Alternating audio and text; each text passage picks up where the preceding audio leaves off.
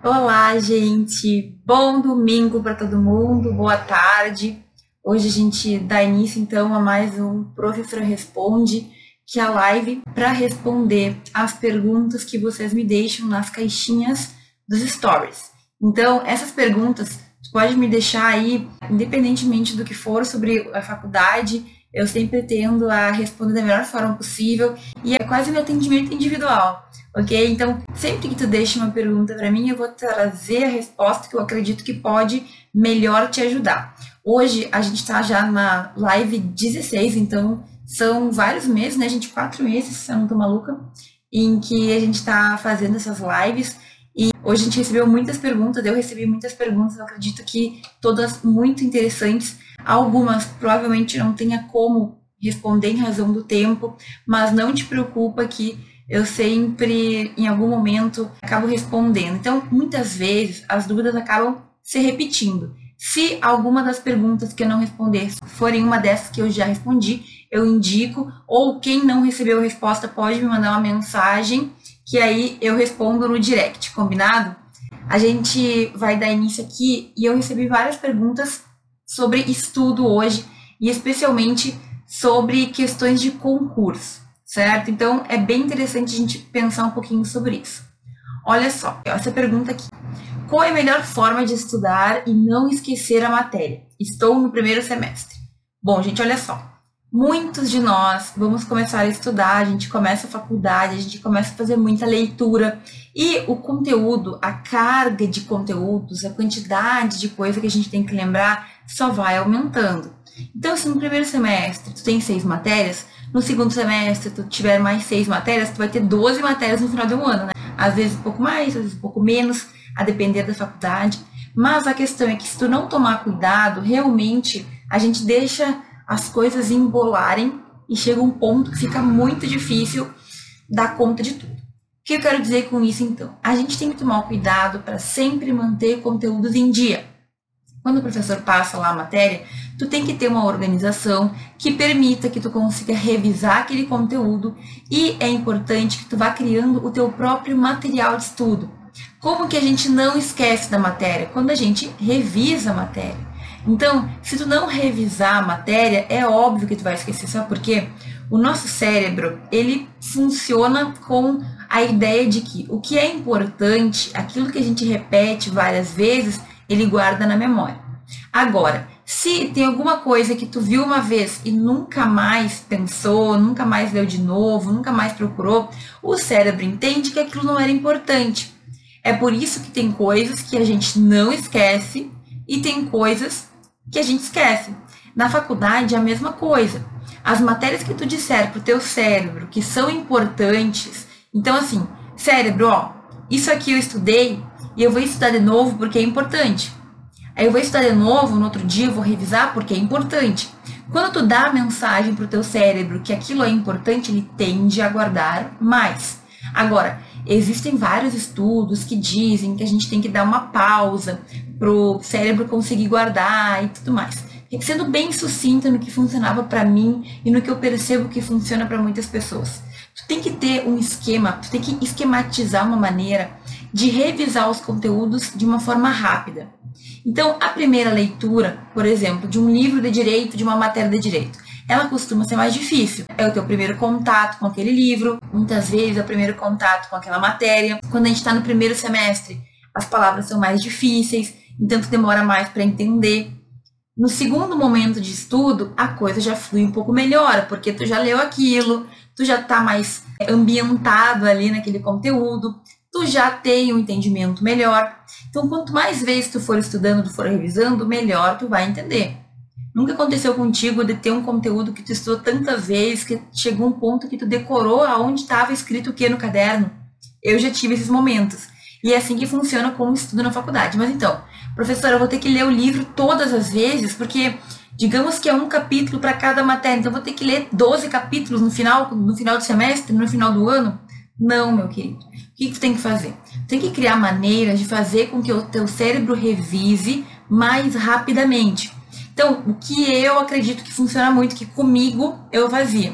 Eu pegava o livro e eu ia escrevendo nas bordas sabe? Eu ia escrevendo nas bordinhas do livro e depois eu só na hora de revisar, que eu já sabia o conteúdo, ia abrindo e ia folheando. No que eu folheava, eu já via as palavras e eu me lembrava daquilo que eu tinha lido. Sublinhar também uma boa alternativa. Por quê? Porque quando tu for abrir o livro, tu só vai ler aqueles pontos principais. Outra coisa que eu fazia muito, que era quando eu precisava aprender um conteúdo para dar em aula, por exemplo. Então, aí tu não esquece. Eu adoro fazer esquemas. Esquemas com palavras-chave apenas. Por quê? Porque é só para eu me guiar, só para o meu pensamento saber aonde eu estou. Então é claro que tem temas de direito que são mais complicados. Se tu for escrever o conceito de cada, um, cada uma das coisas, provavelmente tu vai tomar muito tempo. Mas aí tu tem que escolher entre fazer um resumo bem completo ou fazer um resumo em que tu vai ter as palavras-chave e que a tua técnica de estudo vai ficar, vai ser ler aquela palavra e explicar para ti mesma o que significa. Eu acredito que esse tipo de esquema só com palavras-chave é muito bom, porque dessa forma tu obriga o teu cérebro a guardar aquela informação. Então, digamos que tu pega uma folha, coloca as palavras-chave, faz aqueles esqueminhas que eu adoro, esquema inclusive funciona muito bem para mim, né? E aí, na hora de revisar, ao invés de ficar lendo o que é cada conceito, tu vai ali e vai olhar, não, direito positivo. Direito positivo é aquele direito que o Estado é, impõe às pessoas, que é criado pelos legisladores, nananã. Direito subjetivo. Ah, direito subjetivo é o direito que as pessoas têm e, também pode ser complementado com os deveres, porque direito subjetivo compõe um direito objetivo e nananã. Ok? Então, tu tem que ir. Aí chega um momento, digamos, que no teu esquema tu não lembra o termo. Aí tu volta e revisa. Tá entendendo o que eu quero dizer? Vou tentar ser bem objetivo agora em uma frase. Tu tem que ter o teu material para revisar. Se tu não revisar, é muito provável que tu esqueça conteúdo. Gente, isso é normal, o nosso cérebro ele vai apagando. Aquela pessoa que tu conheceu lá 30 anos atrás, nunca mais viu. De repente tu vê ela e tu não lembra o nome, é porque tu esqueceu da tua memória, não, não era algo que era importante para ti. Agora, ninguém esquece o nome da própria mãe, né? Por quê? Porque é algo importante, é algo que tu todo dia usa praticamente, né? Tu vai com frequência chamar tua mãe então, a questão é, para a gente não esquecer, a gente tem que revisar. Agora, tu tem que escolher qual é o método que para ti funciona mais. É fazer um resumo super completo? É fazer um esquema como eu gosto, com palavras-chave? É ir lendo no livro, escrevendo palavrinhas ao redor para quando tu pegar o livro, tu só folhear e lembrar daquilo que tu leu? Tu tem que determinar qual é o que funciona melhor para ti. Se é escrever, se é fazer esquema e tudo mais. E colocar em prática. Então, isso é bem importante, gente, porque a gente tem que aprender a, a descobrir o que funciona melhor para gente. E é, não adianta fazer isso uma vez na vida e outra vez na morte. Você tem que ter a consistência de revisar toda semana, revisar todos os dias e te organizar para que isso flua. Não adianta revisar só antes da prova, que daí tu tá estudando tudo de novo, se é que tu já estudou, né? Então, aqui, para não esquecer, a única solução que eu tenho é revisando com frequência. E para não ficar maçante revisar tudo toda vez, você tem que ter um esquema que faça com que a tua revisão seja mais rápida. Se chegar um ponto que tu só olha para a página e já sabe o que está ali, significa que tu guardou, significa que tu está bem. Mas não esquece, se tu deixar de lado, novamente tu vai perder aquele conhecimento, entende? Porque, gente, tem coisas no direito que são muito detalhes, né? São alguns detalhes. E é normal que tu não lembre de detalhes. Exemplo, a lei de licitações. Gente, não gosto daquela lei porque é muito detalhista. Tem que lembrar o valor para ser pregão, o valor para ser uma coisa mais edital, o valor para ser isso, o valor para ser aquilo. Mas enfim, se todo dia eu olhar aquela tabelinha, revisar rapidamente, eu tenho certeza que logo eu já sei decora. Agora tem que ver o que tu quer, né? Então, resumindo aí essa pergunta, para não esquecer, tem que revisar. E para revisão funcionar, tu tem que ter o teu método, tu tem que decidir como é que tu vai fazer isso para não ficar muito cansativo, para que tu dê conta de revisar todas as matérias que tu vai ter no semestre e ao longo do teu ano, né, ao longo da tua vida no direito. Onde podemos encontrar atualizações legislativas? Gente, o site da Câmara e o site do Senado também acredito que deva ter similares, mas os sites oficiais, eles sempre têm notícias daquilo que está sendo discutido, certo? Então, ao meu ver, a melhor forma da gente se manter atualizado é por meio da internet. É buscando sites que retratam o que está sendo discutido e quais são as modificações. A gente vai ter muita modificação de lei ao longo do tempo, ok? Muita modificação de lei, todos os dias tem uma lei sendo modificada. Então, é humanamente impossível tu conseguir acompanhar tudo, tudo, tudo. Com o tempo, é claro, tu vai ter a tua área de especialização e tu vai te atualizar nas leis que mais te interessam, ok? Mas mesmo durante a faculdade, quando tu não tem uma única área, existem leis que são mais relevantes e mais importantes. As leis que mais importam, tu vai ouvir alguém falar sobre isso. Vai sair no jornal, vai ser discutido isso na TV, vai sair no noticiário, vai, vai sair em discussão de grupo de direito. Por quê? Porque é interesse do Estado publicizar as novas leis que atingem a população. Então, tu já deve ter ouvido a máxima que diz que eu não posso deixar de cumprir a lei dizendo que eu ignoro a lei. Eu não posso dizer que eu não conheço a lei e por isso eu infringi a lei. Não, a ignorância não exime ninguém. Mas, como é muita lei, existe todo um trabalho social para que pelo menos o principal seja passado para a população. Então, as mudanças mais importantes tu vai acompanhar na vida, ok? Tu vai ficar sabendo porque as pessoas falam sobre isso. A CLT, né? A mudança que aconteceu da, da CLT, das leis trabalhistas. Todo mundo ouviu falar muita coisa.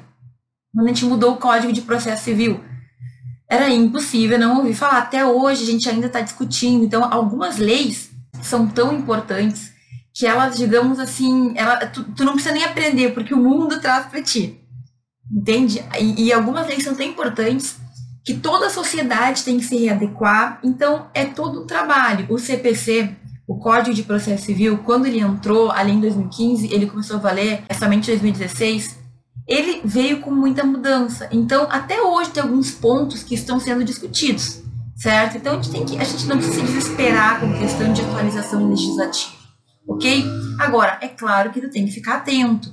É claro que tu tem que manter, digamos assim, um olhar ali de jurista, buscando sempre estar por dentro do que está acontecendo. Tem um site que eu sempre recomendo e que todo concurseiro, hoje teve várias perguntas de concurso, tá, gente?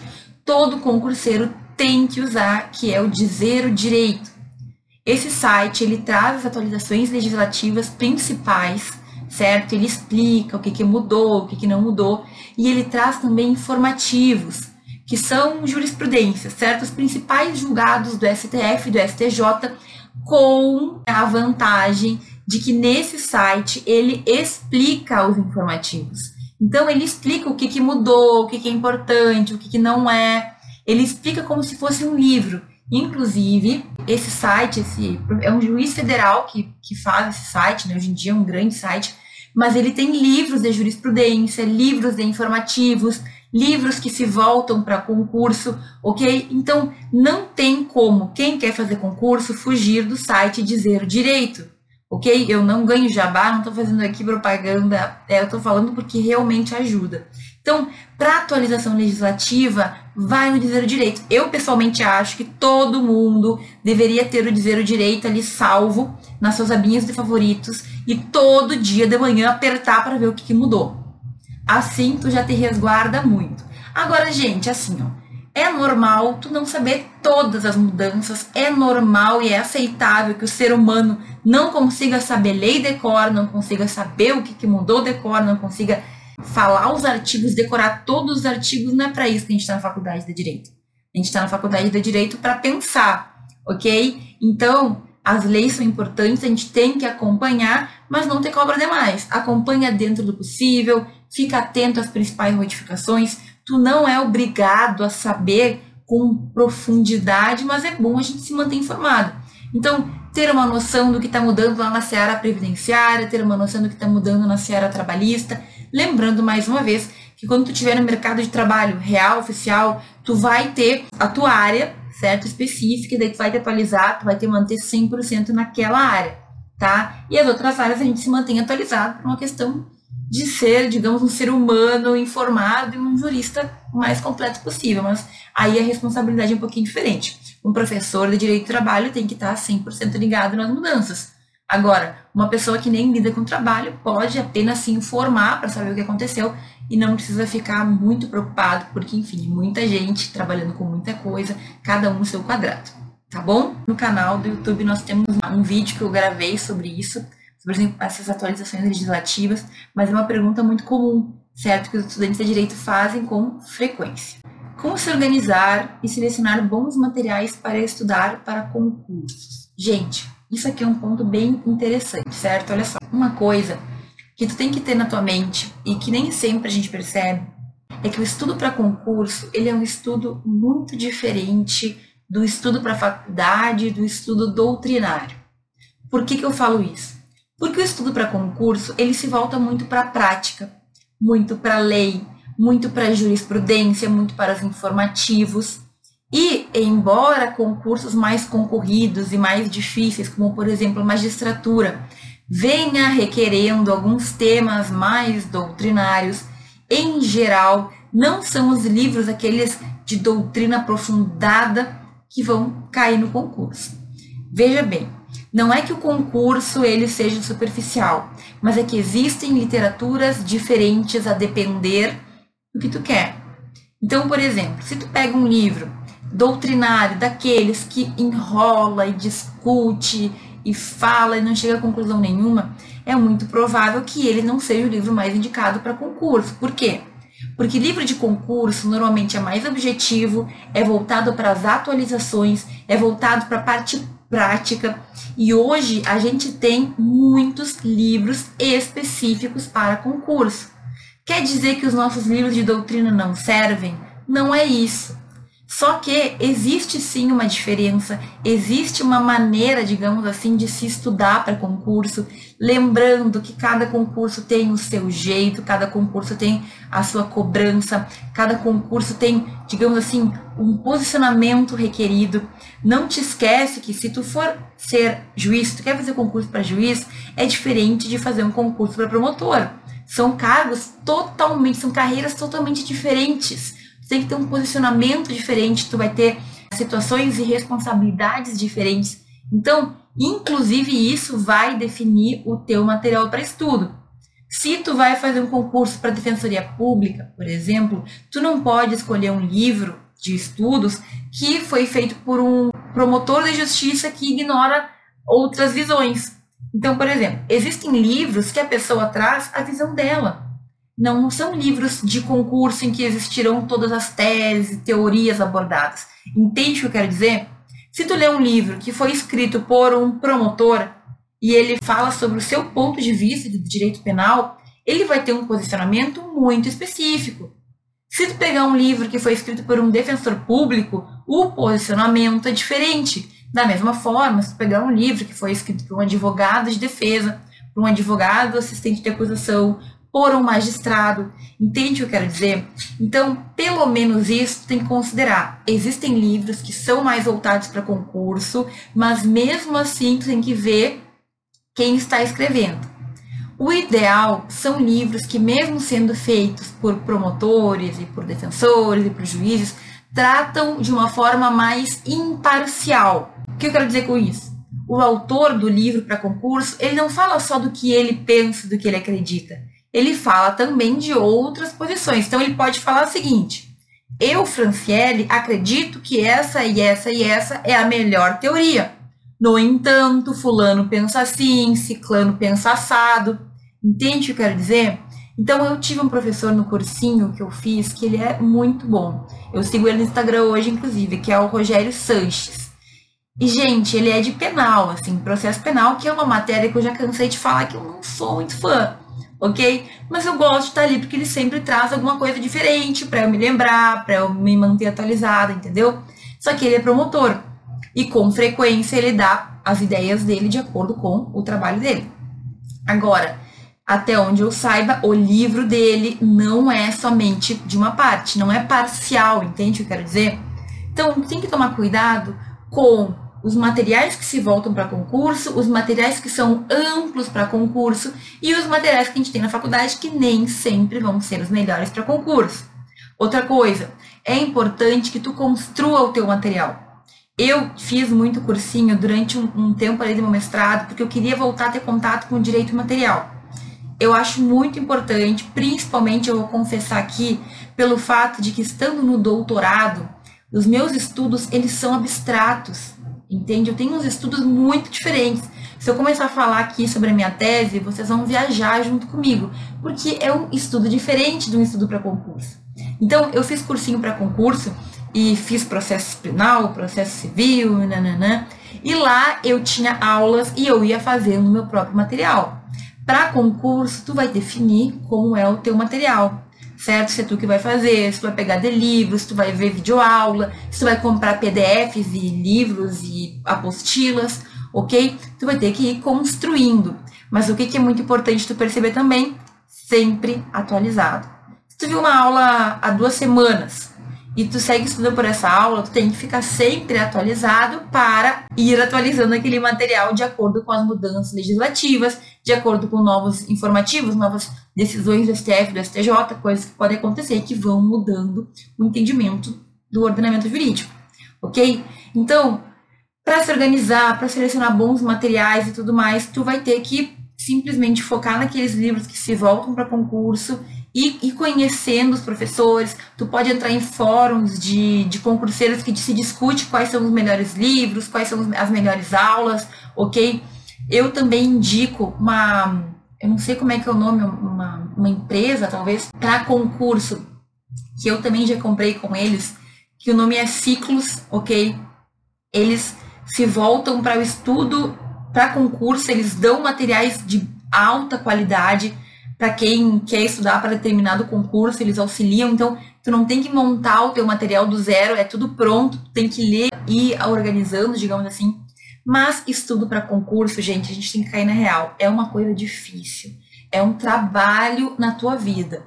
E normalmente tu leva alguns anos para chegar no nível de passar em alguns concursos. Claro, depende muito do concurso. Existem concursos que são mais simples. Existem concursos, gente, que com sinopses tu já tem o teu conhecimento básico para passar. Mas aqui, mais uma vez, depende do concurso, depende do grau de dificuldade, depende da banca, depende das provas, é muito depende para dar uma única resposta. Então, fica ligado. Pega o teu concurso, estuda lá o que eles falam, vê se é um concurso muito concorrido, se é um concurso de nível muito pesado, olha as provas anteriores, ok? Verifica o que a banca recomenda. Às vezes eles recomendam livros, recomendam materiais, e aí tu fica atento a isso para escolher o melhor material para o teu concurso. Dica de como estudar para virar Delta delegado. E é exatamente o que eu estava falando, gente. O concurso para delegado é diferente do concurso para juiz, é diferente do concurso para promotor, é diferente do concurso para defensor público, para procurador de estado, para AGU, para procurador, enfim. Então, tu vai ter que pegar e te debruçar sobre o teu edital, ok? tu vai ter que encontrar os melhores materiais, tu tem que começar a entender o posicionamento dos delegados, ou como é que tu vai chegar lá se posicionando contra delegado, por exemplo. Tu tem que entender, e isso é um pouquinho de. não Tem que pensar um pouquinho, certo? Tem que ser esperto. Tu quer ser delegado, tu tem que te portar como delegado. Como que pensa um delegado? O que um delegado tem que fazer? Quais são as responsabilidades de um delegado? Tu não pode defender uma tese lá na tua prova oral que diz que os delegados têm que ser, uh, tem que diminuir o salário, sei lá, entende o que eu quero dizer? Então, cada concurso é o seu jeito agora. Estudar para concurso, como eu falei, é pesado, certo? Saiba disso, não é para te desanimar, eu não quero que tu desista de fazer concurso, muito pelo contrário. Só que eu acho, penso de verdade, que quando a gente está ciente do que nos espera, quando a gente sabe que vai ser difícil e a gente assim mesmo quer fazer, a gente vai mais firme. Não dá para ficar sonhando em ser isso, em ser aquilo e achar que é barbadinha, achar que vai sentar ali na mesa limpinha, que vai usar os seus marca-textos, que já vai passar no primeiro, no segundo concurso. Pode acontecer. Gostaria muito que acontecesse com todo mundo, mas de forma geral é uma escada de evolução. Eu tenho muitos amigos que passaram em concursos dificílimos e todos eles relatam a mesma coisa tu tem que ter força de vontade para seguir estudando, tu tem que saber que muito provavelmente tu não vai bem nos primeiros concursos, que tu não vai passar no primeiro concurso. Pode acontecer? Pode, mas não fica com uma expectativa muito alta.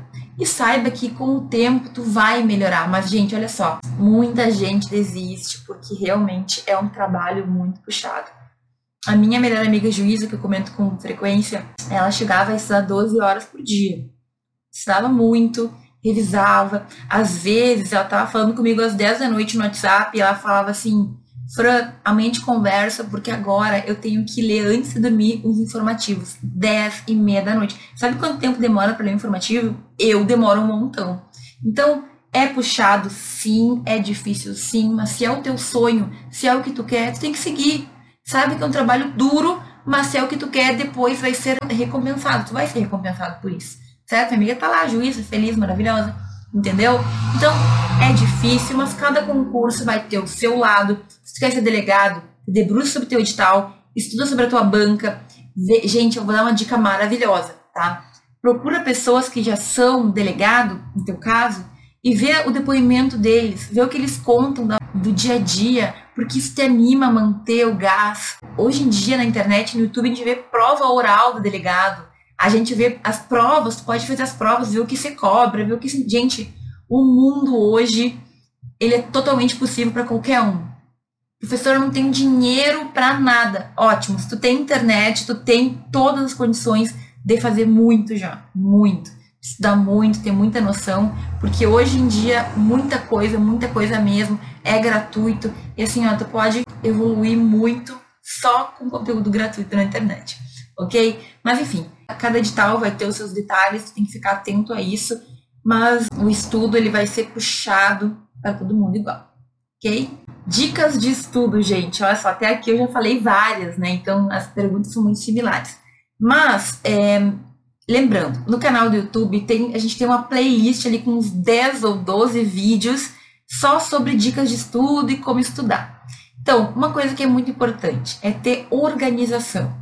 Tu tem que ter, digamos assim, horários para estudar. Então, tu tem que ter organizado na tua cabeça hoje é domingo. Então, de segunda a sexta, pelo menos. Qual é o momento que tu estuda? O que tu vai estudar? Quais serão as matérias? Quanto tempo? Tu não precisa fazer uma rotina extremamente fechada, ok? Tu pode, por exemplo, ter mais ou menos programado. Agora, tem que programar. Porque se tu não programa, a gente deixa passar, chega no final do dia, a gente não fez nada que queria ter feito e vira aquela depressão. Então, organização é muito importante. Segundo, aprenda que nem sempre a gente vai estar nas condições ideais para estudar. Então, por exemplo, o ideal é que eu esteja na minha casa, que eu esteja na minha mesa, que eu esteja com a luz que eu gosto, que a temperatura esteja boa. Aí o dia que tá calor demais, aí eu não consigo estudar. O dia que eu não tô com a minha caneta, aí eu não consigo estudar. Então, não saiba que o estudo, mesmo em condições que tu não gostaria que fossem, né, que tu queria que fossem melhores, ele tem que acontecer. E eu com frequência passo por situações assim. Ah, um dia as coisas não estão como deveriam estar, ou meu vizinho está fazendo barulho, ou a luz não está boa, ou está muito quente, ou está muito frio, mas tu tem que aprender que nunca vai ser 100%. Sempre vai ter ali alguma coisinha que tu podia reclamar. Mas se tu não começar a estudar de verdade, começar com desculpas, tende a piorar. E quando a gente começa a largar alguma coisa, tipo, ah, hoje tá frio, ah, e amanhã tá muito escuro, ah, e depois de amanhã eu tô com sono. Sempre que tu deixa as desculpas tomarem conta, tu acaba, digamos assim, é, degringolando, né? Vai ficando pior a cada dia. Então, chega da desculpa, ok? Encontra o teu momento, te organiza, revisa. No teu estudo, tu tem que ter um momento de revisão, então, vai ter um momento de matéria nova, vai ter um momento de revisão, vai ter um momento de leitura da lei, vai ter um momento de leitura de jurisprudência, vai ter um momento de fazer questões. Tudo isso tem que ser programado antes, porque senão a gente chega na hora de estudar, não programou, vira uma bagunça, aí tu faz uma coisa, não faz outra, aí não acha material. Então, organização é a chave, ok? Lá no canal do YouTube tem vários vídeos sobre momentos de estudo, sobre o passo a passo de como estudar, sobre como organizar a rotina de estudos semanais, sobre como fazer com a sala de aula também, como complementar os estudos em aula, em, em casa, né?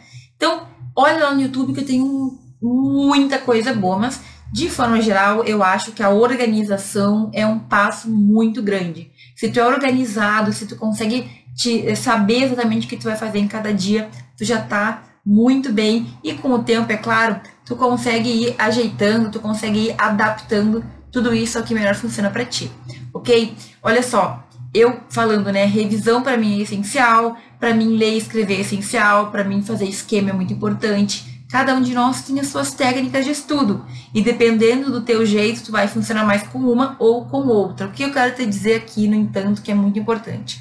Sempre vai ter gente que diz que tal método é melhor.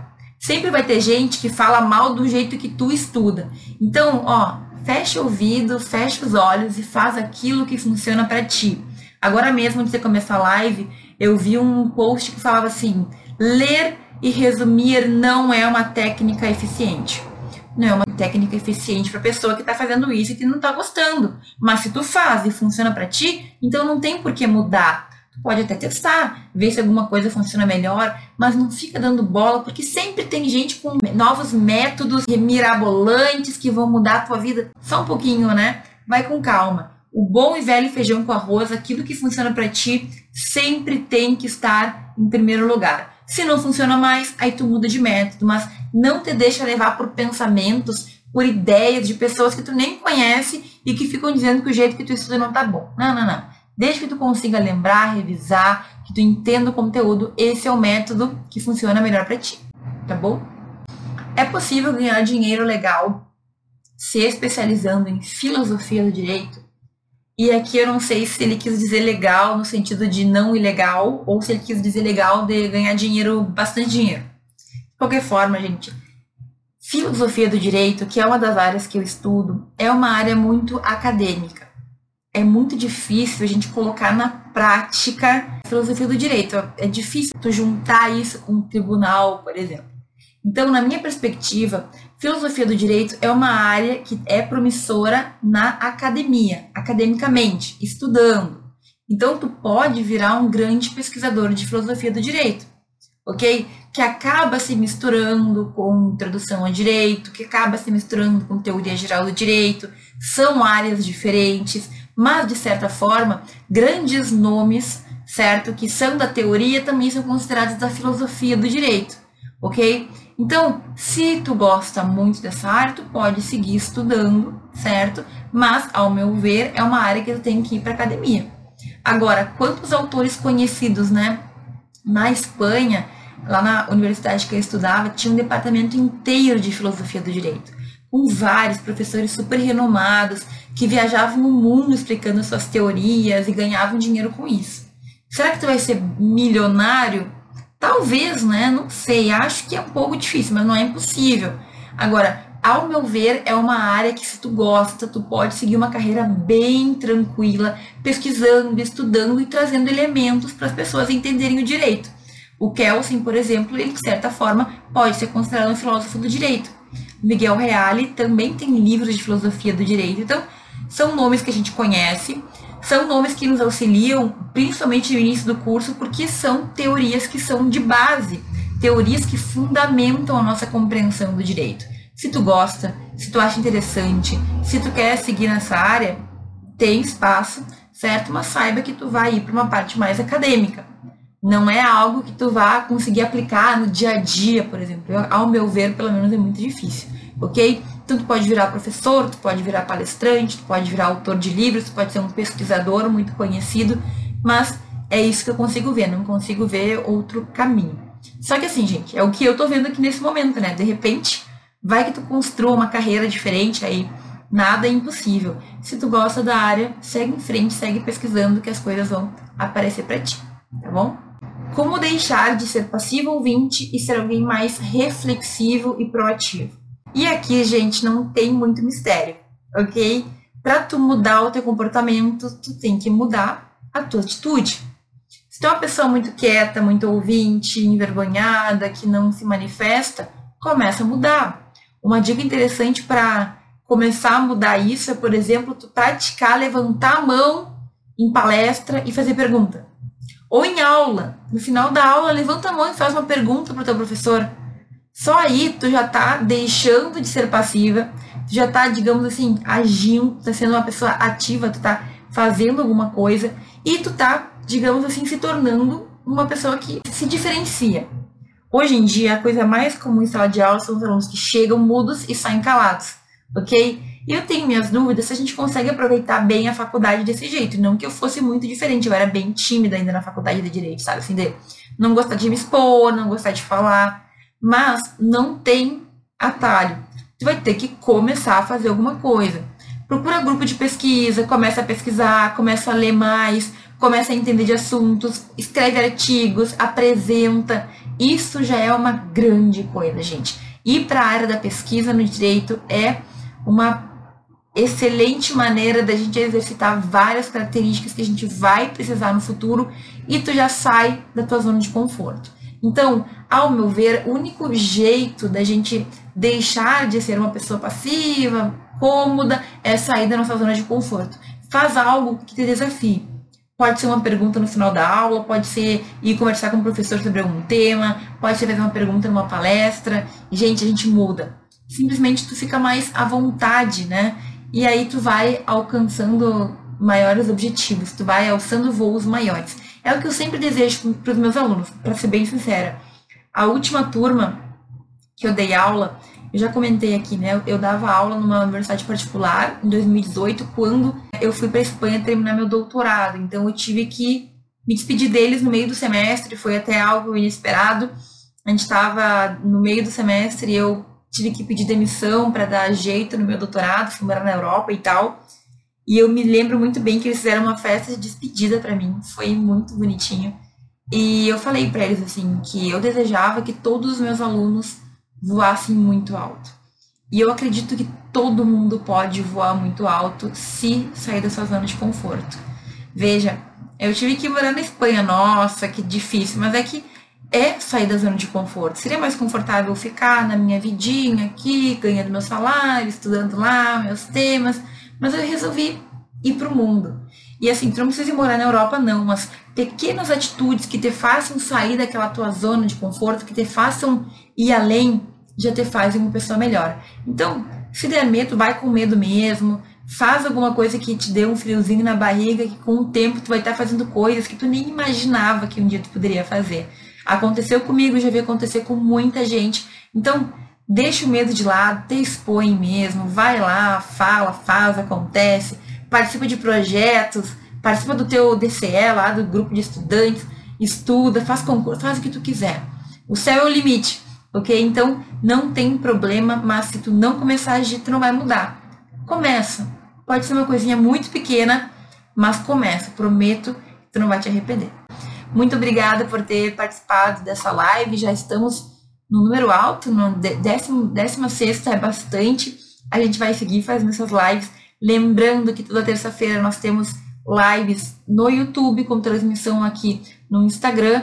Então, terça-feira eu tô de volta aqui e a gente volta a conversar sobre algum tema que eu considere relevante para o aluno de direito. Certo? Um bom final de domingo para todo mundo. Um beijo grande para todo mundo e a gente se vê.